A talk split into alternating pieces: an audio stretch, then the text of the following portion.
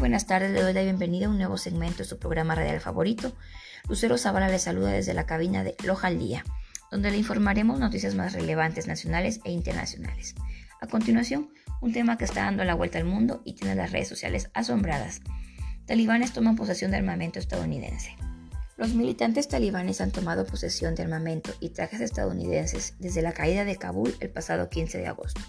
Han empezado a circular en redes sociales videos mostrando a este grupo de combatientes con armas de fuego, helicópteros y demás indumentaria de las tropas americanas.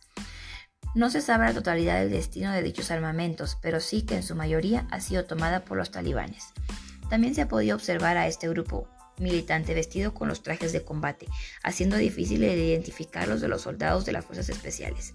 Este grupo extremista obtuvo todas estas armas de la seguridad y defensa nacional afgana cuando sucumbieron ante el avance de los talibanes hacia Kabul. Pero lo más preocupante es que estos efectos no se queden en Afganistán, sino que los talibanes empiecen a comercializar armas pequeñas en el mercado negro y así contribuir con otras insurgencias alrededor del mundo. Si bien es cierto, no es un riesgo inmediato como lo sostienen los expertos, pero sí podría llegar a ser una cadena en los próximos meses. Entonces, la responsabilidad de detener todo esto recae en los países vecinos, como lo son China, Pakistán y Rusia.